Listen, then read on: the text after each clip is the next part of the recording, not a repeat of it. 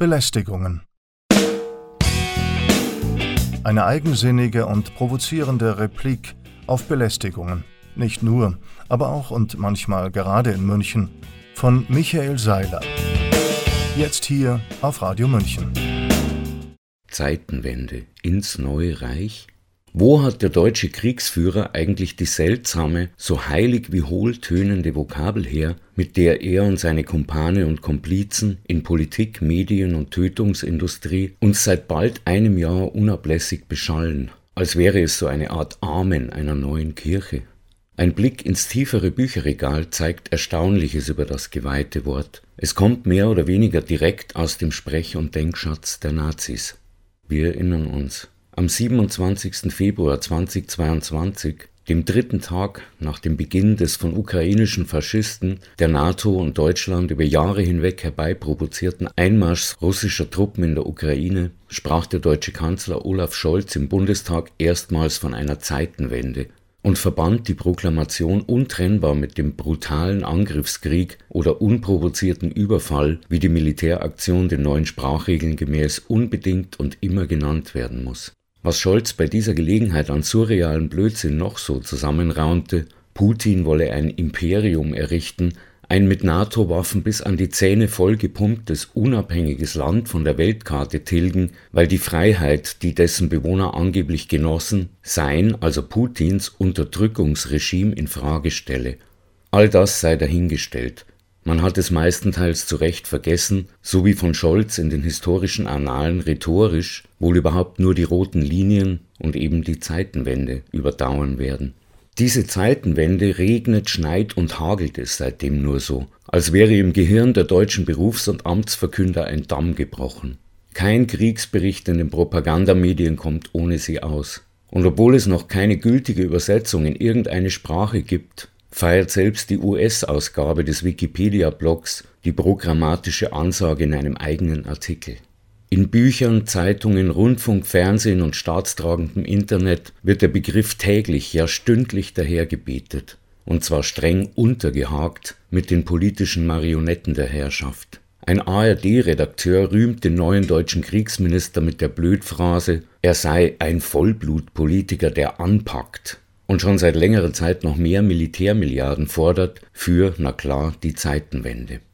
Dass der Verfasser dieses widerwärtigen Propagandariemens schon sechs Tage später als Sprecher ins Kriegsministerium berufen wurde, verbuchen wir nebenbei. Es ist ja egal. Die gesamte ARD ist nichts anderes als ein Sprachrohr der Kriegsherrscher. Und wenn da mal jemand ausschert, wie kürzlich die mutige MDR-Frau Romy Arndt, dann setzt es schlagkräftige Gegenwehr.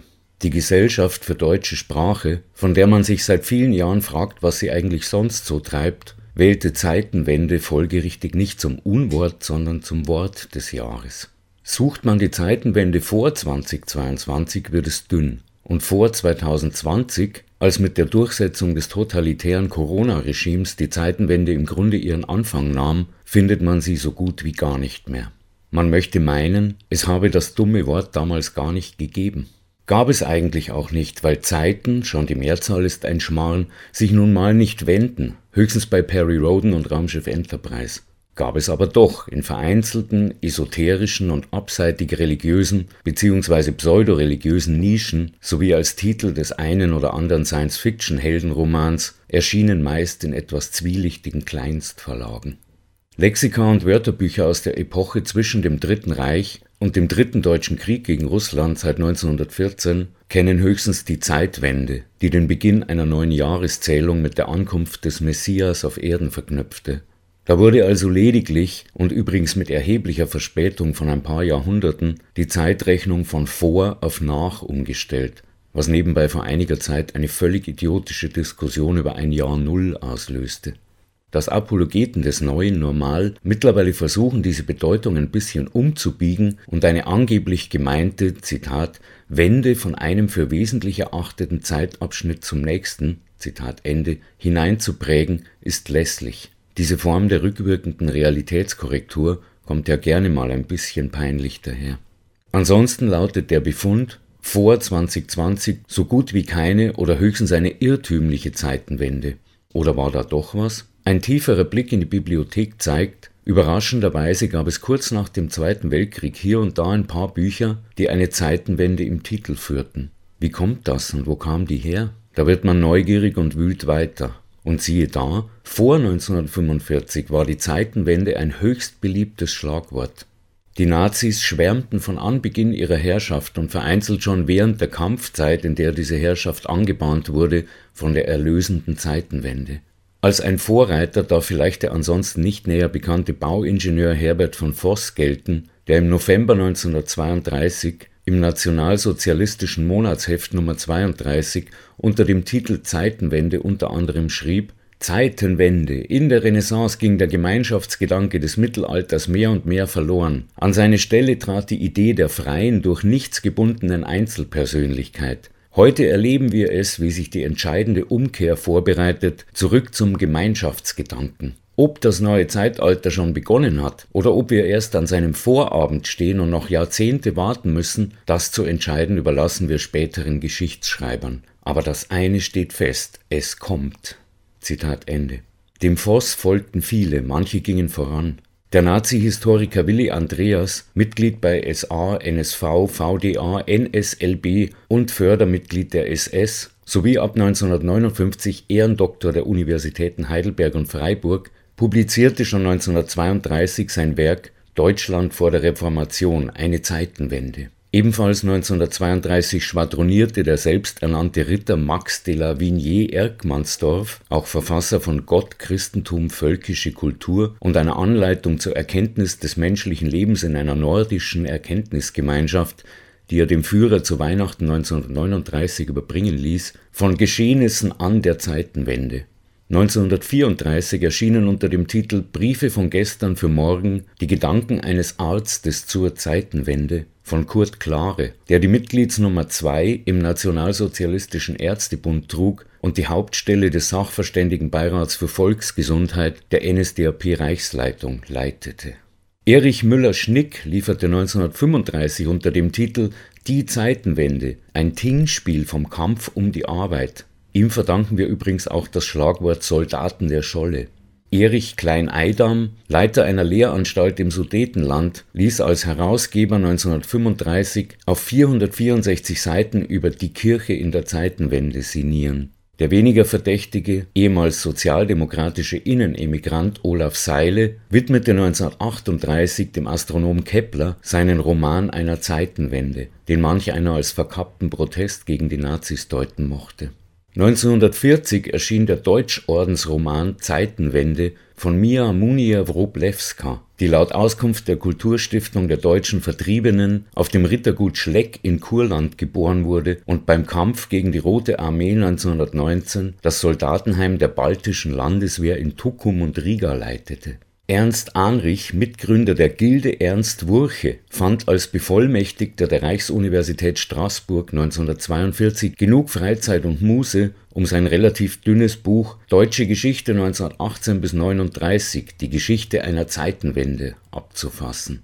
Nach dem Krieg gründete er die Wissenschaftliche Buchgesellschaft und fungierte ab 1967 im Vorstand und Präsidium der kurz zuvor neu gegründeten NPD so geht das weiter und immer weiter, solange man sucht. Man findet sie zwischen 1933 und 1945 allüberall die Zeitenwende, die der Führer als Stellvertreter oder deutschtümige Reinkarnation des Messias herbeikämpfen sollte. Wenige benutzten den Slogan als manchmal ironisches Zitat etwa die Herausgeber der Schriften der 1941 verstorbenen jüdischen Emigrantin Lucy Varga, Zeitenwende, mentalitätshistorische Studien 36 bis 39 und Nyota Thun, die ihre Sammlung früher sowjetischer Literatur zur Oktoberrevolution 1967 ebenfalls Zeitenwende taufte Allerdings war Thun auch Mitglied der Nationaldemokratischen Partei der DDR, die 1948 gegründet wurde, um ehemals narzisstisches Stimmvieh von LDP und CDU abzuziehen und 1990 mit der FDP wieder vereinigt wurde. Es war halt der ehem Zeitgeist so. Wenden tut der Deutsche ja gerne was, seinen Hals oder das System und notfalls eben sogar die Zeiten mit Gewalt. Die große Vertuschung nach 1945 war auch in dieser Hinsicht sehr wirksam. Karl Eders Broschüre Zeitenwende und Kirche von 1946 und Karl Friedrich Paul Straußens Zeitenwende Erzählung aus der Vormondzeit aus demselben Jahr mögen als versehentliche Nachgeburten gelten. Die Anthologie Entblätterte Zeitenwende mit politischer Zeitlyrik von 1948 als milde Abrechnung. Ein kleines Kuriosum war der deutsch-jüdische Hochschullehrer Hans-Joachim Schöps, der im Februar 1933 den nazitreuen Verein Der Deutsche Vortrupp Gefolgschaft deutscher Juden gründete, 1938 nach Schweden flüchtete, 1946 nach Deutschland zurückkehrte, als glühender Monarchist 1951 die Wiederherstellung Preußens forderte und zwischendurch 1948 über Gestalten an der Zeitenwende schrieb dann aber war erstmal weitgehend Schluss mit den Zeitenwenden. Und vor den Nazis? Da ist der Begriff wieder weitestgehend unbekannt. Er taucht höchstens mal als Schreibfehler für die Zeitwende auf, nach der auch eine religiöse Zeitschrift benannt war. Das mag daran liegen, dass es Zeiten damals noch nicht wirklich gab, nur die Zeit als solche und ihre Geschichte, wer weiß. Einzig Albert Bovenschen proklamierte im Titel seines Wegweisers in die deutsche Zukunft schon 1916 Deutschland an der Zeitenwende. Bovenschen war allerdings auch Hauptgeschäftsführer des Zentralvereins zur Bekämpfung der Sozialdemokratie, ließ 1933 den Klassiker Die Kleingartenbewegung im Deutschen Reiche folgen und tat dann nicht mehr viel, weil er schon 1939 verstarb. Ein Solitär, wie man so sagt. Man darf also festhalten, die Zeitenwende ist ein weitgehend ast- und lupenreiner Nazi-Slogan. Ein Kernstück der Ideologie dieser menschenverachtenden rein deutschen Brut wiederum war und ist die Vernichtung des Russen und des Slawen insgesamt zwecks Erringung von Lebensraum und Rohstoff im Osten. So sammelt sich unter dem Schlagwort Zeitenwende eine verquaste, müffelig-käsige, schmutzblutige Mischung aus völkisch-heroischem Wahn, kriegsgeiler Aufbruchs- und Vernichtungsstimmung, halb vergorener Mythisiererei, futuristischem Führerkult und pseudo-esoterischer Meta-Religion, die ganz offensichtlich mit den Nazis 1933 aufkochte, dann verschämt unter den historischen Teppich des Vergessens gekehrt wurde und erst 2022 mit dem nächsten Sturm gen Osten und gegen den Russen erneut losbrodelte. So wächst über die Zeiten zusammen, was zusammengehört. Man möge mir den Tonfall nachsehen. Freilich kann ich mich irren. Freilich ist dies alles kein letztgültiger Beweis dafür, dass die Nazis das Schlagwort Zeitenwende erfunden und dass ihre moralisch-völkischen und militärischen Nachfolger und Erben ab 2022 den Kampfbegriff lediglich übernommen haben. Es ist eine These, die sich indes, wie gesehen, gut belegen lässt.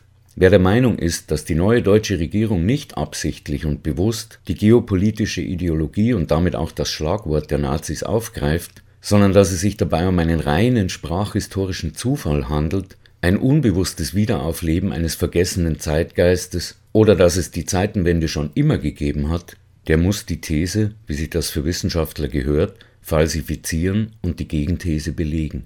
Ich bin gespannt. Das waren Michael Seilers Belästigungen. Jeden ersten Freitag im Monat um 15.30 Uhr und um 18.30 Uhr und dann montags darauf um 8 Uhr früh. Nachzuhören auf unserer Homepage radiomünchen.net und nachzulesen auf seilersblog.de.